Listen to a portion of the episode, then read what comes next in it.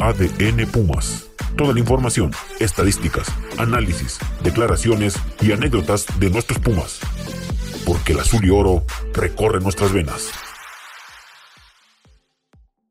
¿Qué tal amigos? Bienvenidos a este episodio número 5 de este su podcast ADN Pumas. Pues vamos a platicar del acontecer eh, de este equipo universitario que sigue dando de qué hablar, que expuso el invicto frente al equipo de los Tigres en la cancha Ciudad Universitaria y por supuesto no solamente hablar del primer equipo que pues se pierde el el invicto el día de ayer el conjunto de Pumas en casa, sino también hablar, por supuesto, de las demás categorías, de lo que se viene también para recuperar jugadores, semana de descanso, viene fecha FIFA y hay mucha actividad, por supuesto, también de eh, las demás eh, categorías de Pumas, tanto femenil como varonil. Saludo con mucho gusto a mi compañero y amigo Edgar Jiménez. ¿Cómo estás, Edgar? ¿Cómo estás, Jorge? Te saludo con mucho gusto, Chucho, a todos los amigos que escuchan nuestro podcast. Pues ya lo decías, se expuso el invicto y terminó esa racha para el equipo de Andrés Lilini. Hay buena materia para analizar. Me parece que hay dos sensaciones que deja el equipo Auriazul. Uno del primer tiempo, donde por momentos maravilló, y bueno, la parte complementaria donde se le cansó el caballo. Y también, pues, esta fecha FIFA me parece que es importante porque van a recuperar jugadores que le pueden echar la mano a partir de la jornada 4 Andrés Lilini.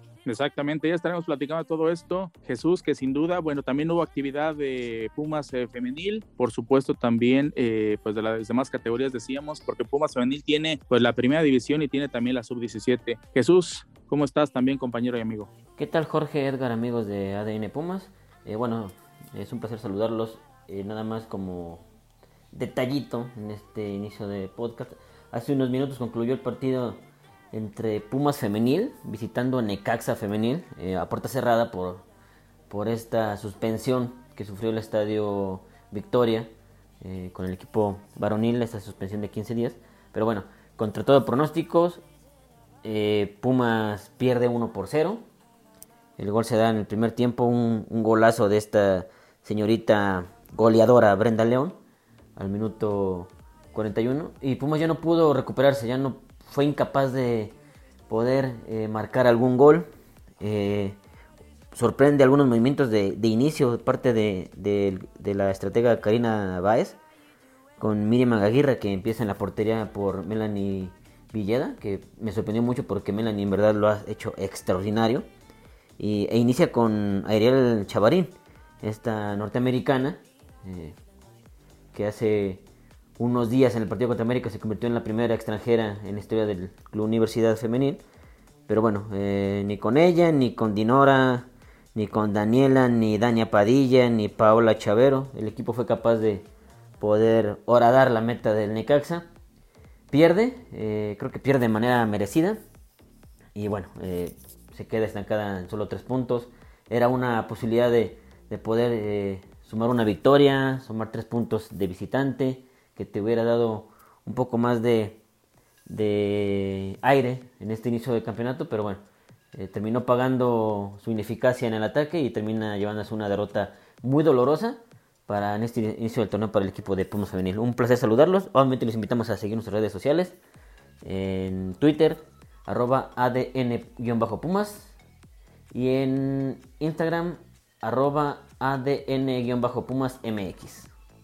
Bueno, pues vamos a entrar ahora sí en materia, compañeros. Eh, Edgar Jesús, eh, lo que sucedió el día de ayer en la cancha de Ciudad Universitaria, porque los Pumas, pues expusieron el invicto, cayeron en el Estadio Olímpico Universitario ante una gran entrada. Edgar, tuviste la oportunidad de estar en el estadio. Sin duda, yo creo un ambiente que no se vivía, pues desde, bueno, en la liguilla, obviamente, pero en general en torneo regular, yo creo que tenía mucho que no se vivió un partido como este, ¿no? Sí, la verdad es que a pesar de, la pandemia, que bueno, seguramente alejó a mucha gente, lo comentabas bien en la emisión anterior, el gobierno había dado luz verde para que fuera el 100% del aforo del Olímpico Universitario, una gran entrada, un buen ambiente, la gente se brindó en las tribunas y es que no fallaron estos dos equipos, ¿eh? lo comentábamos en días anteriores, cuando se enfrentan Tigres y Pumas, suele haber espectáculo, me parece que el primer tiempo a un muy buen nivel. Me parece que todavía con esos tintes de liguilla, con ese ritmo de buen fútbol. Y bueno, me parece que el aficionado hizo su papel. A pesar de la derrota, no salió la afición universitaria tan molesta yo creo que fueron muy conscientes de,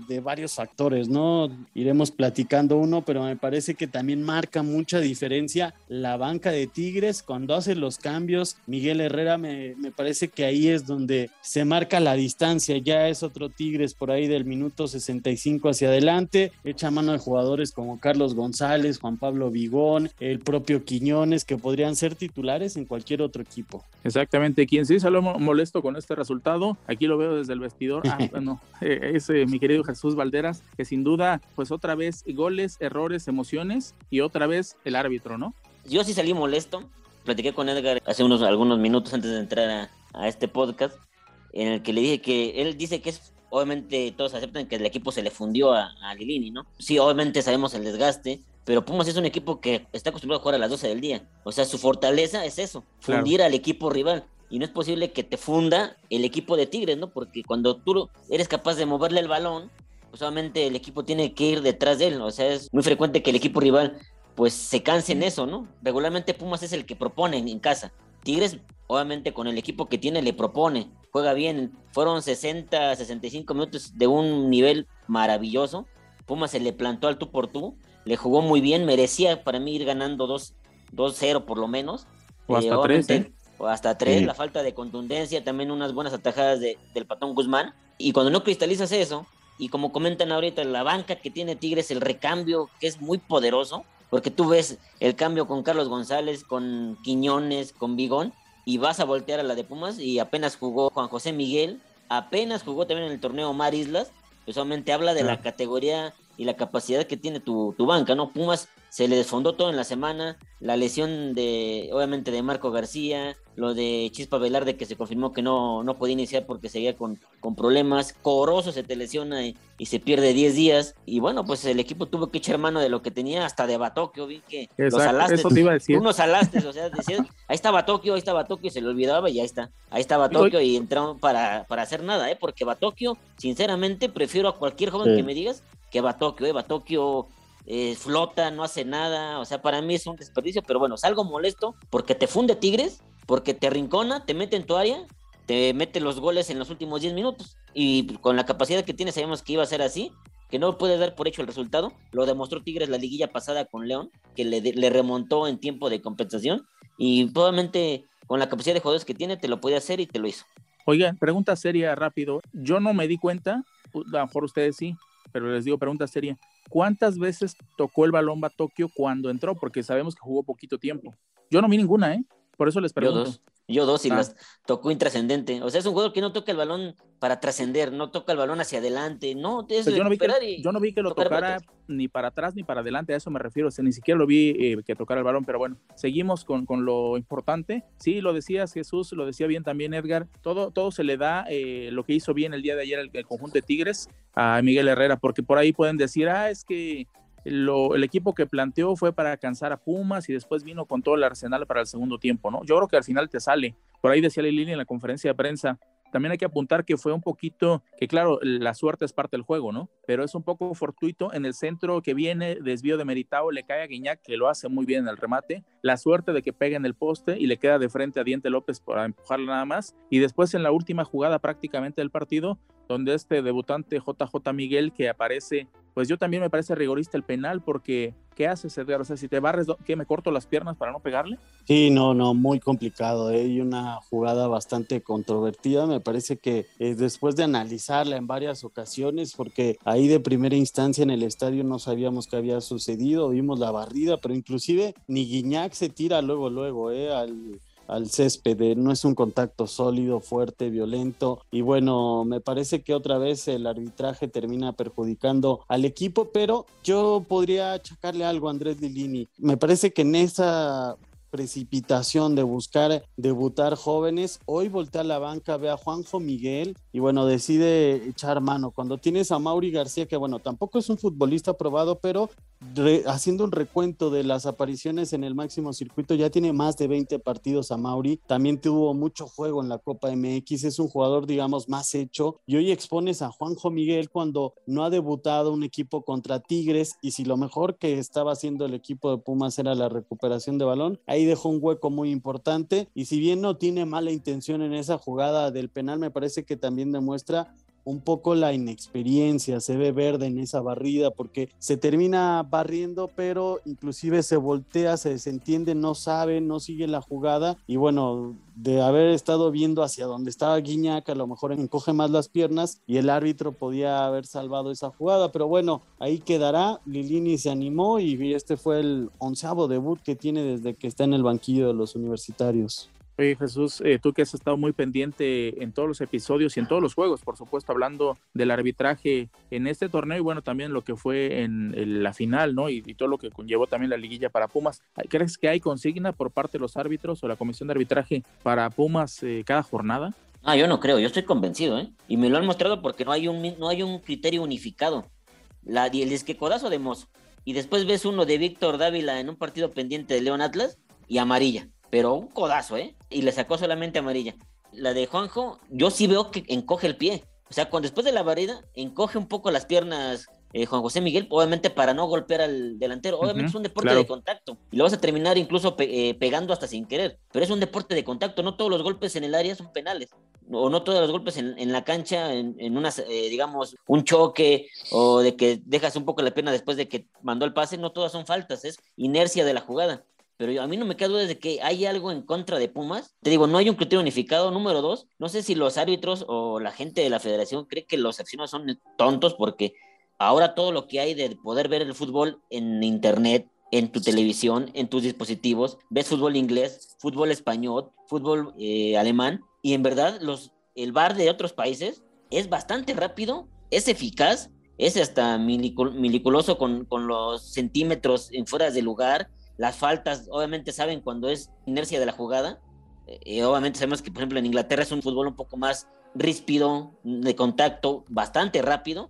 Y allá se marcan, en, verdad esas ni siquiera las, te hablan al bar. O si marcas penal, te hablan y te dicen, ¿sabes qué? No hay un, no hay un golpe deliberado y le echan para atrás. Hoy cuando le habló al bar dije, ojalá rectifique y pues le valió sorbete. Yo creo que lo hizo como para, como para maquillar ahí el de que hay una consigna contra universidad. Pero por ejemplo, Pumas no tiene voz ni voto en, cuanto a fuerza con los presidentes de, clubes, ¿no? Es el que menos tiene. Se puede quejar Herrera y apuesto que al árbitro lo sientan, ¿eh? No, lo, no vuelve a pitar, eh, al menos a Tigres en el torneo, y no pita tres, cuatro jornaditas. Que sabemos que cuando un árbitro no pita, le duele en el bolsillo. Yo tenía entendido, hasta hace poco eran 40 mil por partido. Ahora no sé cuánto es, pero les duele. Pero si Puma no tiene voz ni voto, le van a seguir haciendo y va a seguir el festival contra Universidad Obviamente sabemos que el arbitraje en México es bastante malo y se puede equivocar, pero con Pumas ya es, ya es de ley. O sea, una tras otra, suspensiones, eh, penales, penales que no te marcan, expulsiones que no le marcan al rival. O sea, yo estoy consciente y seguro, seguro que, hay una consigna de, del arbitraje, pero es por eso, ¿no? Porque Pumas no tiene un poder, el que ejercía antes, ¿no? Sabemos cuando estaba Elias Ayú, pues tenía Pumas poder y, y se quejaba y lo mismo con con el ingeniero Borja, con Mabub. Hasta el mismo Mabub, eso te iba a decir. Sí, y levantaban la voz, ¿eh? Y en verdad la levantaban. La Mabub, ¿cuántas veces no en el estadio hasta se le entraba a, subir las escaleras y se quejaba? Y hoy no, no pasa nada. Como lo dije la otra vez, ¿no? Hay el dicho de que el, el valiente dura hasta que el cobarde quiere y si no te quejas, va a seguir pasando lo mismo. Precisamente de esto que hablamos del arbitraje y de esta derrota de Pumas frente a Tigres, habló el técnico en conferencia de prensa Andrés Lilini. Aquí lo escuchamos. Y más contra esta clase de rivales que, los partidos duran 95 minutos y sabes que hasta el último minuto algo pueden hacer cuando las tenés, las tenés que meter para ser contundente, que fue lo que hicimos en otros partidos. Hoy fallamos muchas situaciones claras en el primer tiempo, ocasionamos muchas situaciones de gol. Volver a las bases de lo que veníamos haciendo recuperarnos, ahora tenemos dos semanas hasta jugar con Cholos, recuperarnos principalmente. Yo acá delante de un micrófono en una conferencia de prensa justicia no puedo hacer. no, no creo que haya una, algo tendencioso en contra nuestro. Segundo, que deportivamente hay gente por encima mío en el club que es la que se tiene que dedicar a ese tipo de cosas. Yo no puedo estar hablando aquí porque barata no la saco. Y tercero, ¿para qué voy a protestar Atlas, Querétaro? Ahora, el miedo salen y dicen decisión arbitral correcta y se terminó todo. Así tengo que hablar del juego, progresar con mi equipo, tratar de ganarlo en los 90 minutos de mejor manera de la, que, de la que le venimos haciendo, sostener lo que hicimos en el primer tiempo y después lo demás lo tiene que decidir otra gente, no. Pues mira, coincide con nosotros lo que dice, hace el recuento en el trabajo del arbitraje de todos los partidos, cómo ha sido esta situación de los errores puntuales en contra del conjunto de los Pumas. Y yo les preguntaría, Edgar, pues se siguen acumulando los lesionados. Ahora decíamos, en este partido, pues ya lo decía también Lilini, ¿no? Se cansaron los jugadores por eso pidieron los cambios y por eso se hicieron esos ajustes en un momento que quizá uno esperaba que los aguantara un poco más para tratar de sacar el resultado. Quizá fue muy temprano hacer los cambios, ¿no? Sí, yo creo que si bien les pidió intensidad a los jugadores, lo demostraron los primeros 45 minutos, eh, no les alcanzó para mantener este nivel. Inclusive vimos a varios futbolistas que, que salieron acalambrados, eh, hicieron un gran despliegue físico, con toda esa intención de morder, de quitarle el balón, de no dejar salir a, a Tigres, inclusive a velocidad, se veía otro ritmo totalmente el de los Pumas de los primeros 45 minutos. Y bueno, a remar contra corriente contra este tema que apuntabas, Jorge, el de las lesiones, ya son varios que se han ido sumando, ha ido recuperando de a poco a los futbolistas y también recuerdo mucho lo que decíamos la semana anterior, ¿no? Eh, los dos mensajes que podía mandar Lilini fue claro, fue conciso, fueron directos. El primero reconociendo a un chico como Galindo que lo había hecho bien, eh, lo manda a la lateral por derecha. Me parece que ahí perdiste mucho sin Alan Mozo, ¿no? Obviamente, eh, el defensor hacía bien sus recorridos, a la hora de defender muy bien, pero a la hora de proyectar Pumas perdió muchísima salida. Inclusive Alan Mozo pues ha tenido varias este, intervenciones en los goles, ha tenido asistencias en estas primeras dos jornadas, se le extrañó sin duda y el otro mensaje, ¿no? También decíamos, claro, le va a respetar el lugar a Juan Dineno, pues no se fue a la banca, respetó el buen momento que tenían los brasileños al frente y de esta forma, pues bueno, se cumplió lo que decíamos, los mensajes es claro, pero también empieza a acusar el equipo de que no hay tanta banca, no hubo refuerzos. Estamos en la jornada 3, ¿eh? falta muchísimo. En la liguilla te encuentras plantillas como la de Tigres, como la de Monterrey y Cruz Azul. Y bueno, tiempo al tiempo, pero me parece que ahí estará cojeando un poco el equipo de Lilini. La misma pregunta, Jesús. ¿Se siguen acumulando los lesionados semana a semana con el conjunto felino? Eh, bueno, lesiones y se han sumado incluso, pues ahora la de Mozo, suspensiones, ¿no? Sí, pero no sé por qué, obviamente Lilini en la primera jornada lo escuchamos en la conferencia, ¿no? Los refuerzos los tengo aquí. O sea, un refuerzo es, una, es calidad que te aporta el club, que te aporta al, plantel. Y cuando es debutante, por ejemplo, es una, una moneda al aire. Te puede salir un garbanzo de libra como Marco García, como Rubalcaba, te puede salir como otros jugadores intrascendentes, ¿no? Que no pasa nada. Dios no quiere otro Batokio. Pero, por ejemplo, tienes, que, tienes que estar consciente de eso, que puede haber lesiones, suspensiones, convocados, ojalá que por ahí haya convocados en claro. Eh, el caso de Corozo en Ecuador, el caso de algún jugador que, se gane la oportunidad de estar en selección y a veces pues no van a estar a tiempo, no van a llegar cansados, ajetreados y tienes que estar eh, consciente de que a veces no van a poder iniciar. O sea, hoy se te fundió Leo López y en verdad yo di casi el partido como que no se ganaba, ¿eh? Porque Leo López está en un nivel, y lo hemos dicho aquí, un nivel extraordinario, y se te fundió el hombre que tiene ese fuelle de la recuperación y hacer la conversión al ataque. El hombre que te recupera, que te distribuye.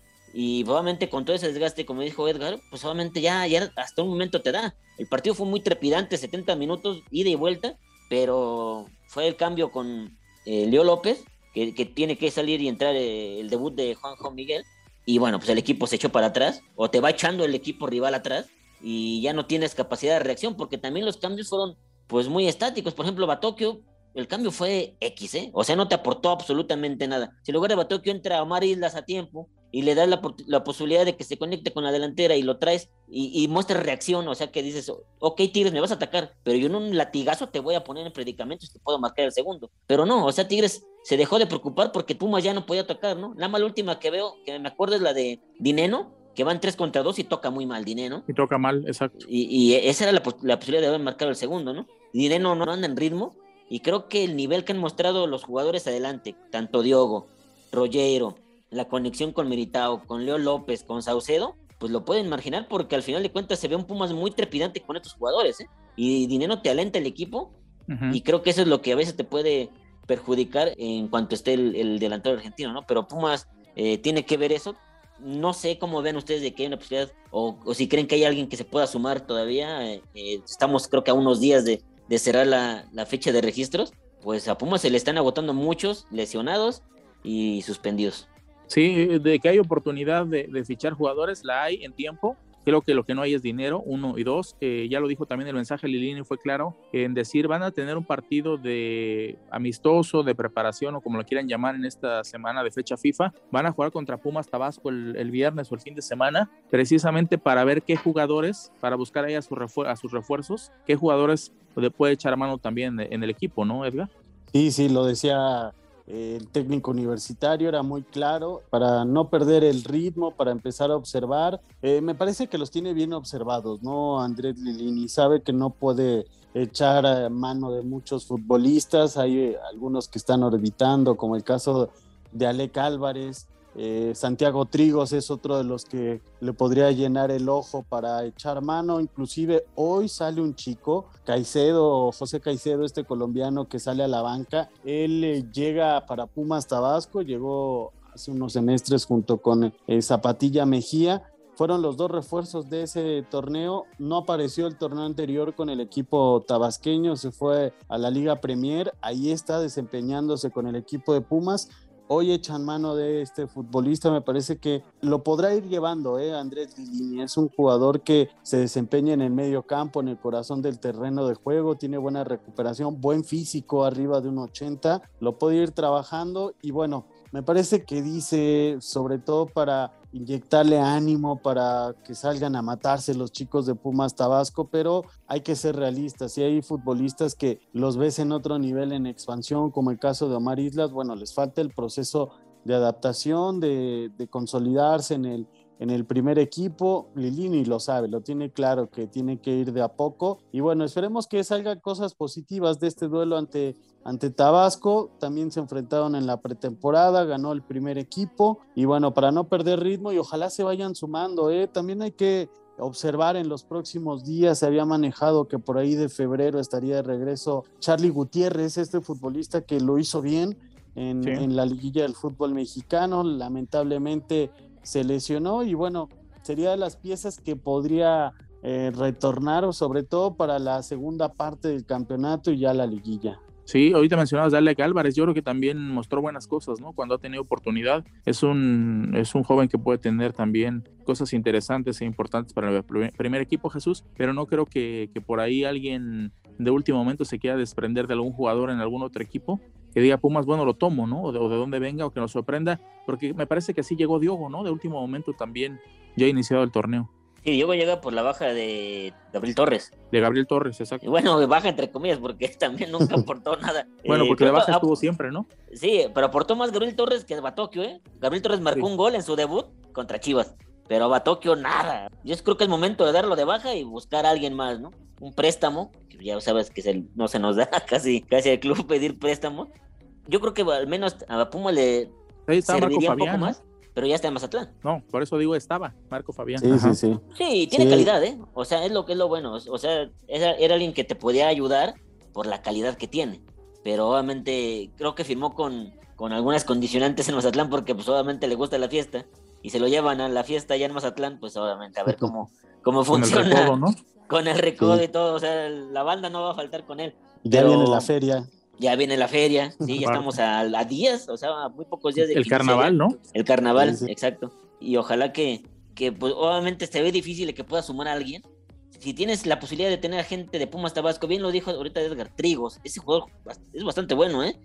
Y tiene, tiene Trigos, tiene, yo, le, yo le he dicho de a la fita, también es un jugador que es muy rápido, es muy versátil, no sé por qué no le da la oportunidad y más en este tipo de partidos que tienes la banca muy justa, no sé si haya como acuerdos o algo de que tienen que llevar determinado proceso, determinados minutos para que pueda jugar con el primer equipo, pero es un jugador que, que te puede aportar y vamos a ver cuánto le cuánto pasa con las con las lesiones, ¿no? Por ejemplo, eh, Leo pues obviamente sale por, por el caso de calambres, ¿no? Permite que se te lesione Leo, Leo, López, o sea, yo es el que el que rezo que no se me lesione, ¿eh?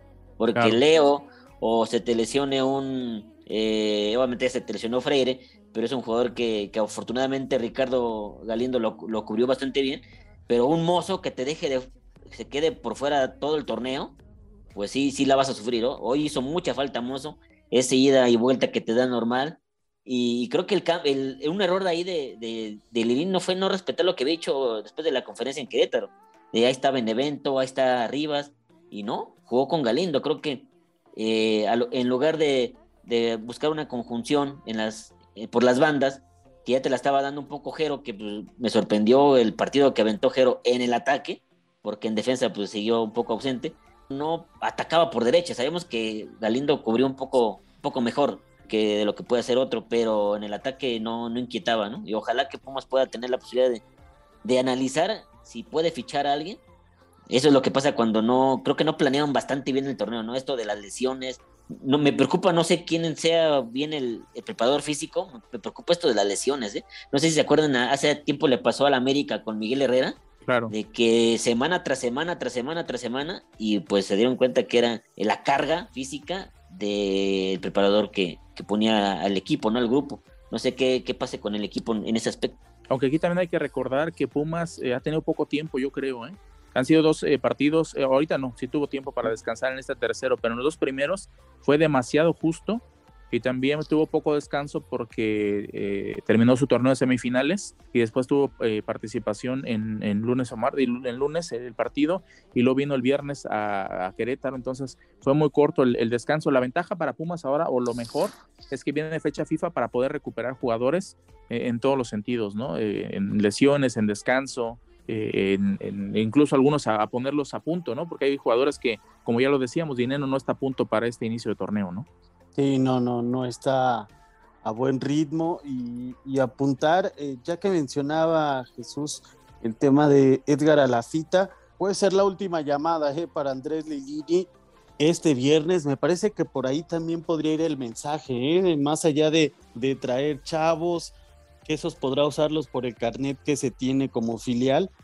Edgar Alafita, el propio Rafa Durán o el chico Aguayo que fueron contratados para este torneo son mayores de 25 años, no pueden eh, pasar directamente por ser filial, inclusive pues no, no son de formación universitaria. A la fita jugó en los Potros de Hierro del Atlante, Rafa Durán inclusive ya debutó con, con, las Chivas. Este viernes podría ser la última para que se decidiera Andrés Lilini. Los observa y llegarían en una situación muy similar a la del Palermo Ortiz se hace un trámite federativo, como si Pumas le comprara los derechos a Pumas Tabasco, lo registran y esa sería la única forma de sumar a piezas que tengan hoy disponibles en Pumas Tabasco. Sí, exacto, así las cosas, la, última oportunidad. Eh, se viene ahora un partido, primero muchos días para trabajar para el conjunto universitario. siguiente partido se da frente a Cholos de Tijuana el sábado 5 de febrero. Y por ahí también hay resultados, Jesús, porque hubo actividad también en, en Pumas Sub-20 y Pumas Sub-18, que estos fueron en, en, la cantera, ¿no? Sí, obviamente con la, con la baja de Mozo en primera división, pues tú tiene que formar parte del Sub-20, ¿no? Para no perder ritmo, como eh, regularmente se hace, ¿no? Marca el gol de la victoria en el sub-20. Eh, afortunadamente pueden sumar ahí de, de tres, tienen siete puntos después de dos victorias y un empate. Y el equipo del sub-18 perdió el invicto, ¿no? Se perdió 2 a 1 en un partido bastante cerrado que se definió en el primer tiempo con, con el equipo de Tigres. Se suma, se dividen puntos en las categorías inferiores, bueno, juveniles, pero pues lo rescatable es que los, los jugadores que están suspendidos, por ejemplo, este caso Mozo, pues puede tener actividad, ¿no? Eso es lo que eh, la posibilidad que te da eh, esta, estas categorías. Sí, exactamente. Algo más que apuntar del, del primer equipo de, de, Pumas, señores. Que los salamos, ¿eh? Cuando dijimos los, tres, los tres, eh, ay, pero me echan la culpa. Ah, déjenme pronosticar siendo ecuánime. En contra. No, no en contra, pero ecuánime. Contra Toluca dije que empataba, ¿no? Y contra Querétaro también. Este sí, este sí veía que perdía, ¿eh? pero pues, me quise subir al barco del lilinismo. yo lo salé, güey, yo lo salé. Así, así las cosas. Edgar, ¿algo más que apuntar del, primer equipo de Pumas? Nada más, eh, me parece que ojalá se puedan en recuperar jugadores como ya mencionábamos, que llegue la plantilla más completa y solo será un equipo que poco a poco irá dando de qué hablar. ¿eh? Hizo un par de refuerzos interesantes. Sí, el caso de, ¿cómo se llama este jugador? Montesinos, el chileno. Montesinos, iba a decir Quinteros, pero no es Montesinos, chileno de Colo Colo. Sí, sí, también trajo un jugador de Boca Juniors. Ya empiezan a, llevar buenos futbolistas, ¿eh? como normalmente lo hace Tijuana. Sí, exactamente. Bueno, vamos a pasar también a información del equipo de Pumas Tabasco, a hablar de la Liga de Expansión, porque tiene una visita este martes frente a Venados de Mérida en la cuarta jornada de la Liga de Expansión. Pues un partido interesante, vamos a ver si estos Pumas Tabasco siguen eh, por buen camino en ese camino de ascenso que poco a poco están, digo ascenso, en mejoramiento, ¿eh? porque ascenso sabemos que está, no hay ascenso para ningún equipo desafortunadamente en la Liga de Expansión, Edgar. Sí, sí, está frenado. Habrá que esperar si se da luz verde de lo que mencionaba meses anteriores Miquel Arreola. Y bueno, esta visita será complicada para el equipo de Alex Pérez. Eh, dos equipos que tienen tres puntos en el amanecer de este torneo. Lo mejor, ya se quitaron la presión de, de, no ganar en Villahermosa, ya lo hicieron. Les platicaba un poco de lo que se dijo en el vestidor, les pidieron ser intensos, eh, ya vieron que les dio resultados, de alguna forma no fue un partido tan espectacular, inclusive se abre el marcador con un, gol fortuito, pero bueno, me parece que manteniendo esta intensidad tendrían que sacar un buen resultado de tierras yucatecas, Venados le ha costado mucho trabajo, sobre todo en los últimos meses, y bueno, esperemos que se vea una buena cara de estos Pumas tabasqueños que lleguen con esa motivación, ese ritmo de, después de una victoria. Siempre dicen los técnicos que se trabaja diferente, más relajados. Pues bueno, me parece que esta podría ser una muy buena oportunidad para sumar una victoria en condición de visitante. Recordemos que en la Liga de Expansión se consiguen cuatro puntos y esto le marcó muchísimo la diferencia el semestre anterior al equipo de Alex Pérez. Sumó mucho de visitante y se quedó a nada de ser cuarto lugar de los primeros cuatro que tenían lugar a cuartos de final tiene que empezar ese camino, sumar de a cuatro y de ahí empezar a soñar con la liguilla. Jesús, sin duda un partido interesante, ¿no? Ahora frente a Venados de Mérida. Como dicen, el partido muy parejo, ¿no? Creo que hay posibilidad de, sumar de visitante en el Carlos Iturralde. Obviamente, eh, Venados llega como octavo, Pumas Tabasco como noveno, y el impulso que te daría esa victoria, ¿no? Obviamente, el punto extra que te da la condición de, de visitante en caso de llevarte la victoria.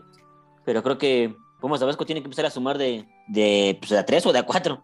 le costó, le costó obviamente en las primeras jornadas, no lo hizo mal en los partidos que, que perdió contra Rayados y Leones Negros.